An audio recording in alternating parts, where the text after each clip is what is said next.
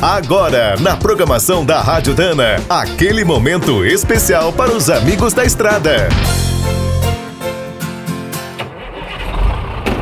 Está começando mais um minuto do caminhão. Fique por dentro das últimas notícias, histórias, dicas de manutenção e novas tecnologias. A tecnologia dos veículos autônomos está causando muita polêmica entre os caminhoneiros. Será que a profissão vai desaparecer? No Brasil, os brutos já dirigem sozinhos nas lavouras de cana e nas minas de ferro. Mas os motoristas seguem no controle de tudo. O caminhão realiza principalmente o trabalho repetitivo ou perigoso. Em breve, essa novidade também deve chegar aos nossos portos. Nas ruas e estradas, os sistemas inteligentes de freio, aceleração e detecção de pessoas estão ajudando muito na redução do cansaço.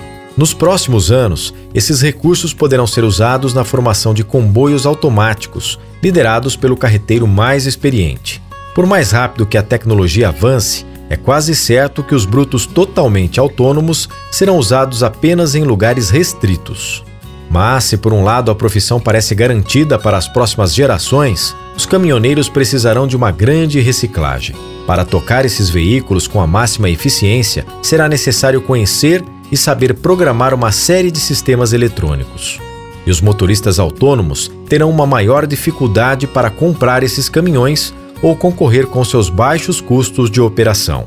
Quer saber mais sobre o mundo dos pesados? Visite minutodocaminhão.com.br. Aqui todo dia tem novidade para você. O Minuto do Caminhão é um oferecimento de Spicer e Álvaros, a dupla imbatível em componentes de transmissão, suspensão e direção. Quem é do trecho já sabe, para ficar bem informado, a Rádio Dana é sempre a melhor sintonia.